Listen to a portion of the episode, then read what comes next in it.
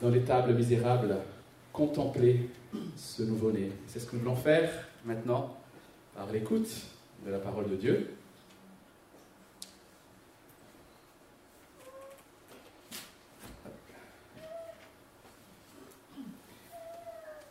Et euh, j'aimerais vous parler ce matin justement de quelqu'un a prié tout à l'heure de que effectivement nous voulons être reconnaissants pour euh, ce cadeau reçu. Et euh, effectivement, nous allons voir que Jésus est le plus beau des cadeaux. Je ne sais pas où est-ce que vous en êtes au niveau des cadeaux pour Noël. Est-ce que vous avez déjà tout acheté? Alors je parle bien sûr ici dans un contexte peut-être euh, de personnes privilégiées qui, lors de la fête de Noël, ben, reçoivent des cadeaux. Nous savons que dans ces phases dans lesquelles nous sommes, il y a des réalités aussi ailleurs, et peut-être même autour de nous, où il n'est même pas question de cadeaux. Mais en tout cas, en parlant de cadeaux, ce qui est souvent difficile, c'est de choisir le bon cadeau. Et c'est à chaque fois le casse-tête. À la maison, c'est à chaque fois le casse-tête. Mais qu'est-ce qu'on va encore offrir? Et j'aimerais vous poser une question. C'est qu'est-ce qui définit un beau cadeau Qu'est-ce qui fait qu'un cadeau est parfaitement réussi? Et avant de répondre à cela, j'aimerais juste demander à Virginie si tu peux distribuer quelques feuilles aux enfants, donc c'est dans la trousse. On va, pour que les enfants puissent suivre ce message avec nous, donc ils ont quelques papiers avec eux. Alors pour les plus petits jusqu'en cycle élémentaire, donc euh, ils ont ces dessins qui, qui nous parlent de ce que nous allons voir ce matin. Pour les CM, ils sont les CM Parce qu'il y a des gens en CM ici? Voilà. Donc, ils ont aussi des papiers à remplir, mais pour cela, il faut bien écouter. Et puis, il y a les collégiens. Je sais pas où sont les collégiens. Donc, ils sont là. Ok, ils vont aussi avoir des papiers à remplir. Alors, est-ce que vous avez pu réfléchir à ma question? Qu'est-ce qui définit un bon cadeau? Eh bien, Je vous propose trois critères pour définir un cadeau, je dirais, idéal, le cadeau parfait, le cadeau rêvé. Trois critères. Un cadeau idéal, c'est un cadeau déjà qui répond parfaitement à nos besoins, à nos attentes. N'est-ce pas? Euh, Il y a en ce moment des, vidéos qui circulent sur les réseaux sociaux d'enfants qui sont déçus par leurs cadeaux, des enfants gâtés qui refusent les cadeaux de leurs parents. Mais en effet, un cadeau idéal, c'est un cadeau qui répond parfaitement à nos besoins. Deuxième critère de cadeau idéal, c'est un cadeau qu'on n'aurait pas pu acheter soi-même, ou on n'a pas osé l'acheter parce que c'est trop en quelque sorte, qu'on n'aurait pas pu se payer nous-mêmes. Deuxième critère du cadeau idéal. Et troisième critère du cadeau, idéal, c'est celui qui est donné par amour. Retenez ces trois critères-là. Dans 2 Corinthiens 9, verset 15, Paul parle de la grâce manifestée en Jésus-Christ comme étant un don ineffable un don qu'on ne peut pas exprimer. C'est un cadeau extraordinaire. Et c'est ce que nous allons voir maintenant. Et pour cela, je vous invite à ouvrir vos Bibles dans l'évangile de Luc au chapitre 4. Nous allons lire évangile de Luc, chapitre 4. Ce ne sera pas affiché puisque on va écouter cette histoire et je vais demander à Amélien de s'approcher de ce micro, s'il te plaît. Tu es là, ici plutôt.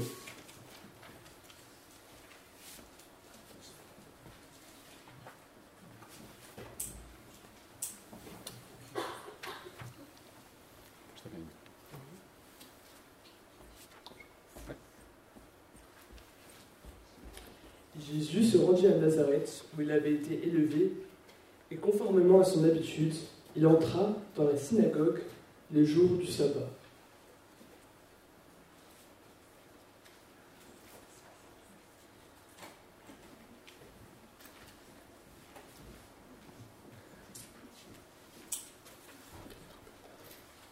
Il se leva pour faire la lecture.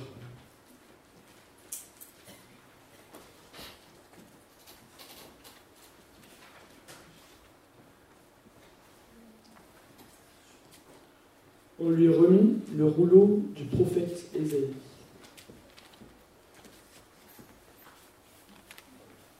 Il le déroula et trouva l'endroit où il était écrit. L'Esprit du Seigneur est sur moi, parce qu'il m'a consacré par onction pour annoncer la bonne nouvelle aux pauvres. Il m'a envoyé pour proclamer aux prisonniers la délivrance et aux aveugles le recouvrement de la vue, pour renvoyer libres les opprimés, pour proclamer une année de grâce du Seigneur. Ensuite, il roula le livre, le remit au serviteur.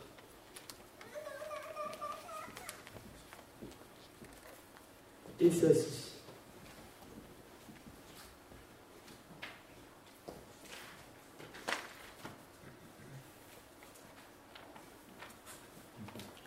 Merci pour cette euh, lecture originale. Jésus a grandi comme tout enfant juif en, apprenant le métier de son père. Jésus a finalement une enfance, je dirais, entre guillemets, normale. Nous ne commençons pas à imaginer que, dans certains dessins, Jésus aurait marché sur la baignoire, vous savez, sous l'eau de la baignoire, etc. Jésus a une enfance normal. Il a fallu en prendre soin. Il a fallu le nourrir, je l'ai dit la semaine dernière. Il était vulnérable. Et il a appris les Écritures auprès de, son père. Et à l'âge de 12 ans, nous et les Écritures, nous savons que Jésus, en tout cas, était au moins conscient à cet âge-là de son identité et de sa mission. Et là, il dit, euh, à 12 ans, ne savez-vous pas qu'il faut que je m'occupe des affaires de mon Père? Et là, il ne parle pas de Joseph, il parle de son Père céleste. Et à 30 ans, il débute officiellement son ministère par le baptême de Jean-Baptiste. Puis il va parcourir les synagogues en Galilée, au nord d'Israël. Et c'est ainsi que Jésus va revenir à Nazareth, la ville où il a grandi. Et comme c'est le sabbat, Jésus va se rendre dans la synagogue, comme c'est de coutume. Et euh, il avait certainement l'habitude de fréquenter cette synagogue et connaissait les gens qui étaient dans cette synagogue. Il était connu aussi de ces gens-là. Et c'est lui, ce jour-là, qui va faire la lecture. Et le passage qu'il va lire, que nous avons entendu tout à l'heure, lu, est extrait du prophète Ésaïe, un prophète qui a vécu environ 700 ans avant Jésus-Christ. Et ce passage, cette prophétie, au fait, annonce la venue d'un sauveur, la venue du Messie. Et la venue du Messie dans cette prophétie est comparée à l'année du jubilé, l'année de libération des dettes et de l'esclavage. Je vais y revenir sur ça tout à l'heure. Donc Jésus va commencer à lire ce texte. Jusque-là, tout se passe comme d'habitude, je dirais, dans la synagogue. Un peu comme un dimanche matin à Rennes-Nord. Pendant que Jésus lit son, passage, certains pensent au bon repas qu'ils vont faire tout à l'heure, ou euh, ils se remettent de leur nuit un peu difficile, comme d'habitude. Voilà ce qui se passe ce jour-là. Et puis, d'un coup, stupeur.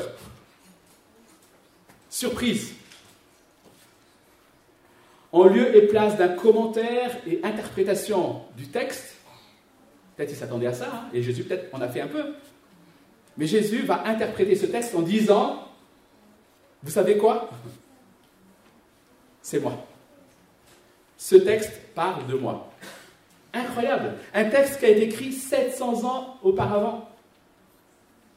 Déjà, on a du mal à annoncer ce qu'on va faire dans une semaine. 700 ans auparavant, je ne sais pas si vous imaginez. C'est comme si Vincent, ce matin, se levait, commençait à lire un texte qui a été écrit euh, au Moyen Âge, et puis il dit, c'est moi. Comment allez-vous réagir? Vincent, c'est bon, arrête la blague. Parlez-nous sérieusement maintenant.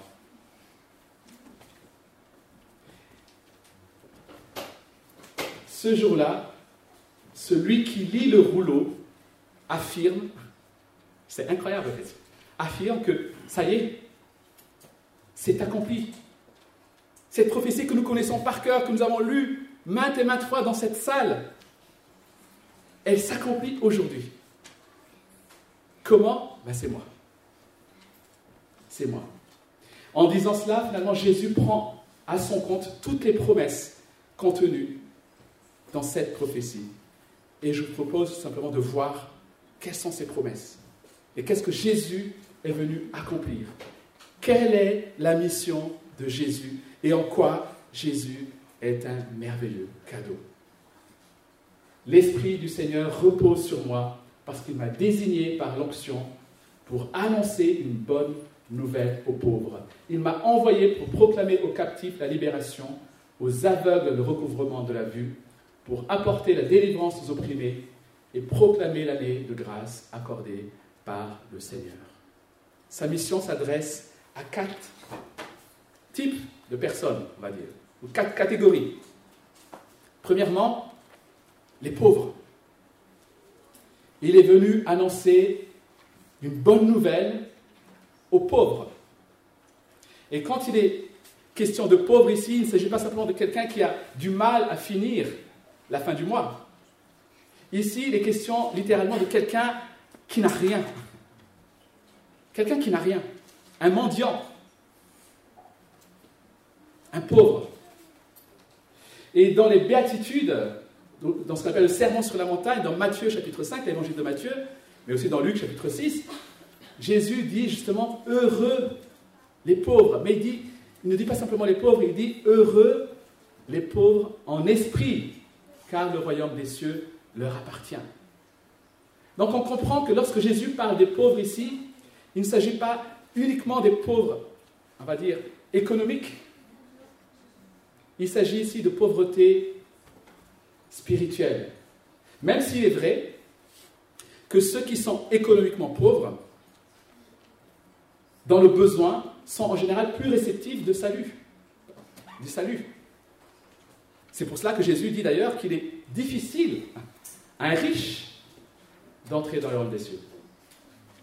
Parce que le riche en général se réfugie dans sa richesse. Un pauvre est plus réceptif. Mais ici, Jésus ne s'adresse pas principalement aux pauvres économiques. Il s'agit de pauvreté spirituelle. C'est la condition dans laquelle se trouvent finalement tous les êtres humains. C'est la condition dans laquelle se trouve le pécheur. Tout homme, toute femme est en faillite spirituellement. Tout homme, toute femme est en faillite moralement. C'est ce qu'annonce la Bible. Et les pauvres sont ceux qui reconnaissent leur faillite spirituelle. Ceux qui savent qu'ils sont incapables de redresser leur situation. Vous savez, aujourd'hui, il, y, a des personnes qui ont tellement de dettes qu'ils se mettent en banqueroute, en faillite, parce qu'ils sont incapables de rembourser ces dettes-là. Et les pauvres, c'est ça. C'est ceux qui n'ont rien et qui sont incapables de redresser leur situation. Ceux qui sont affamés, ceux qui sont assoiffés de justice, assoiffés de paix, assoiffés de vie satisfaisante. Et le problème de cette époque-là, de Jésus, c'est que les gens qui entouraient Jésus, notamment certains pharisiens, qui étaient les religieux de l'époque, à, qui Jésus avait affaire souvent, c'est que ces pharisiens-là, eux, se croyaient justes. Ils se croyaient méritants. Ils croyaient savoir. Ils croyaient avoir. Et de ce fait, Pour eux, Jésus ne servait à rien. Il n'était pas pauvre, pauvre à leurs yeux. Et chers amis, tant que vous pensez être une bonne personne, tant que vous pensez que votre religion ou votre morale compte pour quelque chose, alors Jésus ne sera pas une bonne nouvelle pour vous. Je suis désolé de vous l'apprendre. Deuxième catégorie de personnes à qui s'adresse Jésus ici, ce sont les prisonniers. Alors, comme pour euh, les pauvres, nous comprenons que prisonnier est avant tout ici une métaphore qui décrit la situation des pécheurs. Des gens qui sont spirituellement prisonniers, prisonniers de leur culpabilité, prisonniers de la dette de leur péché. Et la Bible, encore une fois, révèle que tous les êtres humains, tous, sans Dieu, sont esclaves de leur péché. Ils sont en quelque sorte prisonniers de leur péché. Ils sont livrés à eux-mêmes. Ils ils ne peuvent pas vivre pour les autres. Ils ne peuvent vivre que pour eux, que pour satisfaire leurs propres besoins. Et même les gestes qui nous paraissent extérieurement les plus altruistes, finalement, sont en réalité motivés par leurs propres intérêts. Ils sont esclaves de leurs propres désirs, dit la parole de Dieu. Ils sont prisonniers. Quelle tristesse, finalement, de voir des hommes qui se croient libres, alors qu'aux yeux de Dieu, et donc en vérité, ils sont prisonniers et enchaînés par leurs péchés. Ils sont enchaînés par leurs désirs. N'est-ce pas triste? On pense bien sûr aussi à d'autres formes d'emprisonnement. On pense aux addictions de toutes sortes dans lesquelles les hommes peuvent tomber. Et la bonne nouvelle ce matin est pour ceux qui sont conscients de leur emprisonnement. Pour eux, la venue de Jésus est effectivement une bonne nouvelle puisqu'elle leur annonce la libération. Troisième catégorie, donc on a vu les pauvres, on a vu les prisonniers. Troisième catégorie, les aveugles. Il est venu redonner la vue aux aveugles. Les aveugles, ce sont ceux qui sont privés de lumière qui vivent séparés de Dieu, qui vivent dans l'obscurité, qui ne savent pas où se diriger, qui sont perdus. Et finalement, leur réalité se limite uniquement à ce, à ce qu'ils peuvent saisir par leur sens, leur sens physique. Et cela, ils ont besoin de voir. Lisons par exemple un autre prophète, Jérémie, au chapitre 5, verset 21, qui dit ceci Écoutez donc ceci, peuple insensé et sans intelligence. Vous avez bien des yeux, mais vous ne voyez pas. Vous avez des oreilles, mais vous n'entendez pas. Ils ont des yeux, mais ils ne voient pas. Encore une fois, ça décrit la situation des hommes et des femmes sans Dieu. De nombreux passages dans la Bible décrivent les hommes et les femmes sans Dieu comme des aveugles, comme marchant dans les ténèbres. Et ce sont ceux-là que le Messie est venu, à qui le Messie veut redonner la vue. Ce Messie qui dit, je suis la lumière du monde. Celui qui me suit ne marchera pas dans les ténèbres. Ça y est, il ne sera plus dans les ténèbres, il va voir. Celui qui me suit, dit Jésus-Christ, ne marchera pas dans les ténèbres. Et enfin, quatrième catégorie, les opprimés.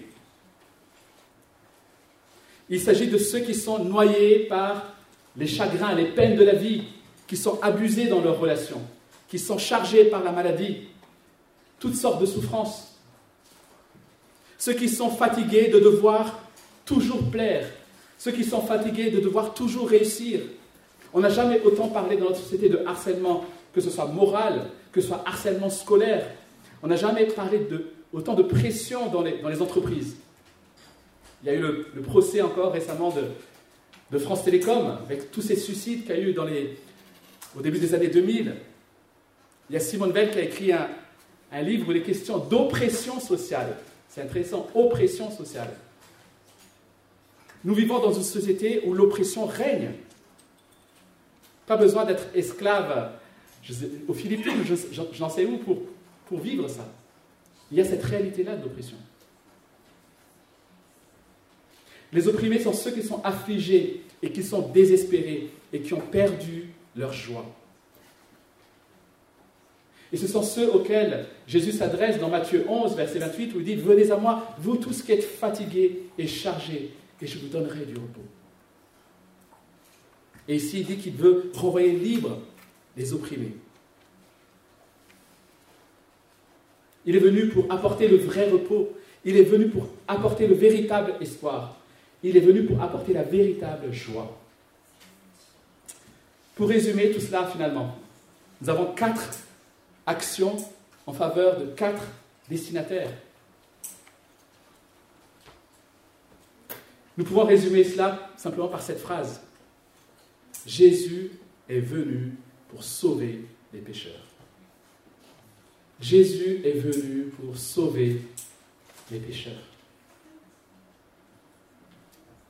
Le but n'est pas de savoir dans quelle catégorie est-ce que j'appartiens. Puisque ces quatre catégories parlent de nous. Nous sommes à la fois pauvres, à la fois aveugles, nous sommes opprimés, nous sommes prisonniers, sans Dieu. Nous sommes tout ça à la fois. C'est ce qui définit le pécheur, c'est ce, qui, ce qui définit l'état dans lequel nous sommes à cause de nos péchés. Et Jésus est venu pour sauver les pécheurs. La Bible dit que nous avons tous offensé Dieu en choisissant d'être nos propres maîtres. Et cette offense, ce péché est considéré comme une dette que même l'éternité ne serait pas suffisante pour que nous la remboursions. C'est ça. Nous sommes pécheurs et nous sommes endettés. J'ai dit que l'annonce du Messie dans Ésaïe, finalement, est comparée au jubilé.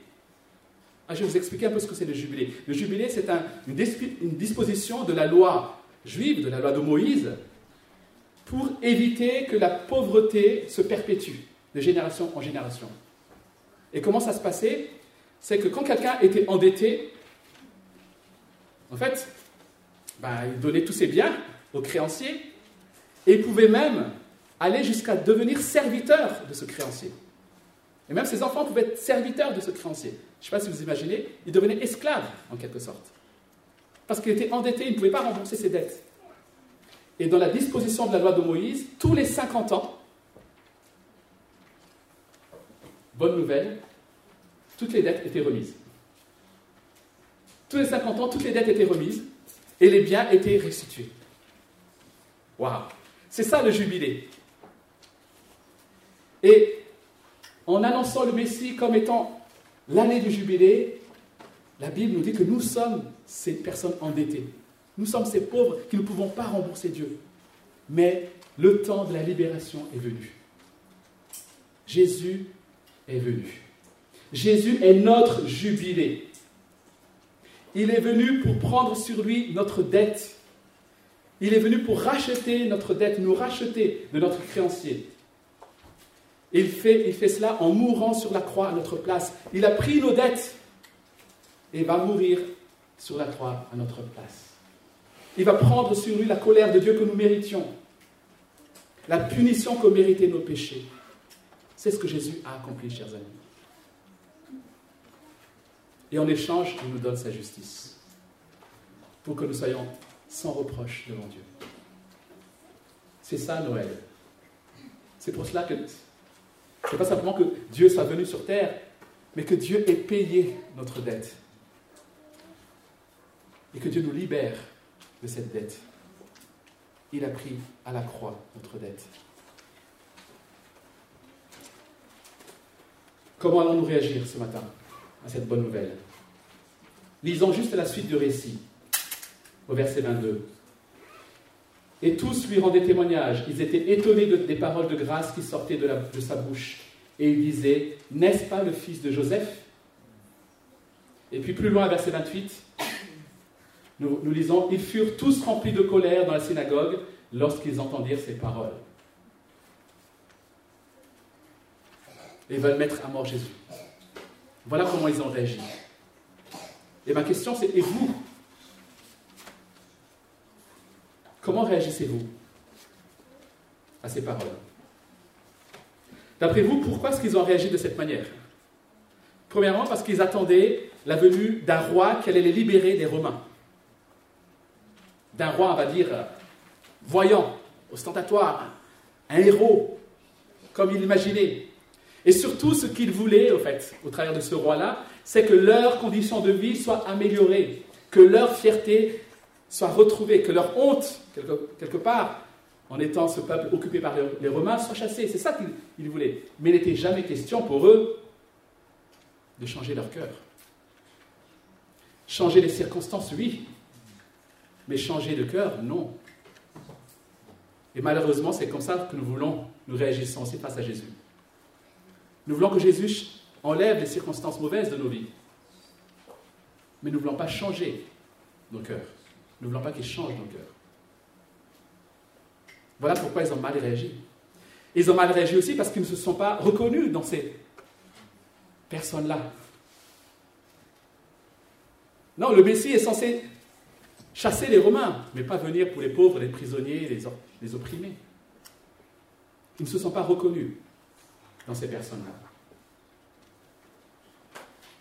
Et encore une fois, ma question c'est, vous reconnaissez-vous dans ces personnes pour lesquelles Jésus est venu? Vous reconnaissez-vous dans ces personnes-là? Alors, Si vous ne vous reconnaissez pas dans ces personnes, alors, encore une fois, la venue de Jésus n'est pas une bonne nouvelle.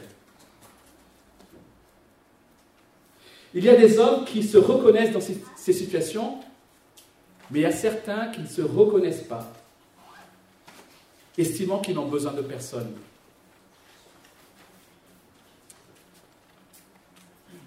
J'ai perdu mon père il y a presque six ans maintenant, sept ans. Et mon père allait bien. Bon vivant, joyeux, il allait bien. Et il vivait à Madagascar et de temps en temps il venait en France.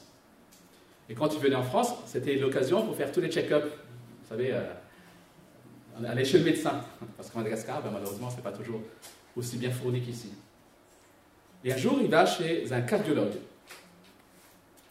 Et donc, il fait euh, ses examens et tout. Et puis, bilan, de cardiologue, monsieur Philippe, si vous ne changez pas, vous mourrez dans six mois. Direct. Si vous ne changez pas, vous mourrez dans six mois. D'après vous, comment mon père réagit Oh, je ressens rien, docteur. Tout va bien. Je vais bien. Non, il a écouté. Il a changé radicalement. Il s'est mis à marcher tous les jours. Il a changé son alimentation. Malheureusement, ça n'a pas suffi. Il a prolongé de quelques mois sa vie, mais effectivement, le médecin avait raison. Il est parti. Pourquoi j'en parle? Parce que quand un spécialiste vous diagnostique une maladie, quand un spécialiste vous diagnostique une maladie, en général, vous écoutez, même si vous ne ressentez pas les symptômes, même si vous ne voyez pas tout ce qu'il dit, parce que vous savez que c'est un spécialiste, alors vous allez l'écouter. Dieu est notre créateur. Dieu est celui qui nous connaît le mieux. Et le diagnostic qu'il pose sur nous, quand il nous regarde, c'est que nous sommes pauvres, nous sommes aveugles, nous sommes opprimés.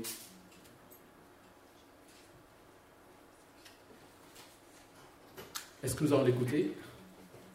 Est-ce que nous écoutons ce diagnostic? Ou est-ce que nous continuons ce chemin? En faisant comme si de rien n'était